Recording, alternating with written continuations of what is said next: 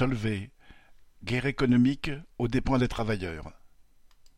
En décembre dernier, le groupe Solvay a été scindé en deux entités. Solvay conserve la chimie essentielle, soude, silice, et une nouvelle entité, ScienceCo, s'occupera de la chimie de spécialité. Selon les communicants de la direction, ScienceCo sera, citation, une entreprise scientifique d'explorateurs à la recherche de perspectives inattendues permettant des innovations révolutionnaires en explorant l'avenir de la science. Fin de citation. Rien que ça.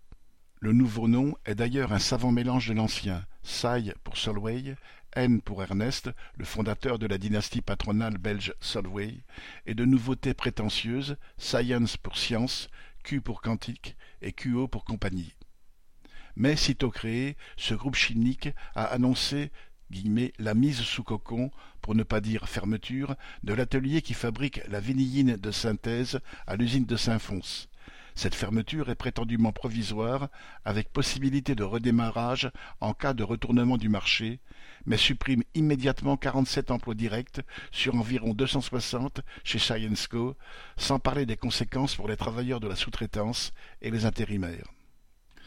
En guise d'innovation révolutionnaire, la PDG Ilham Kadri a annoncé une classique réorganisation de la production pour s'adapter à la guerre économique mondiale que se livrent les grands groupes de la chimie avec la peau des travailleurs.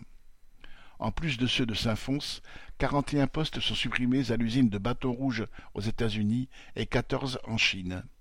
Il s'agirait de faire vingt-sept millions d'euros d'économies, alors que les actionnaires ont touché quatre cent trente millions de dividendes l'an dernier et que la PDG s'est vue octroyer un bonus de douze millions d'euros pour avoir organisé la scission.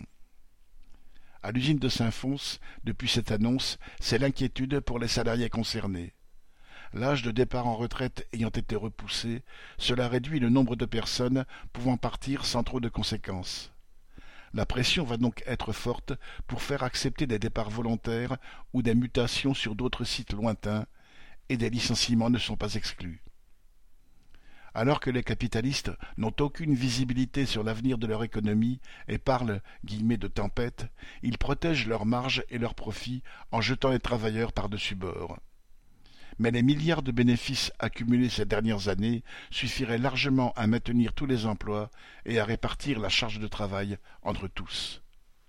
Correspondant Hello.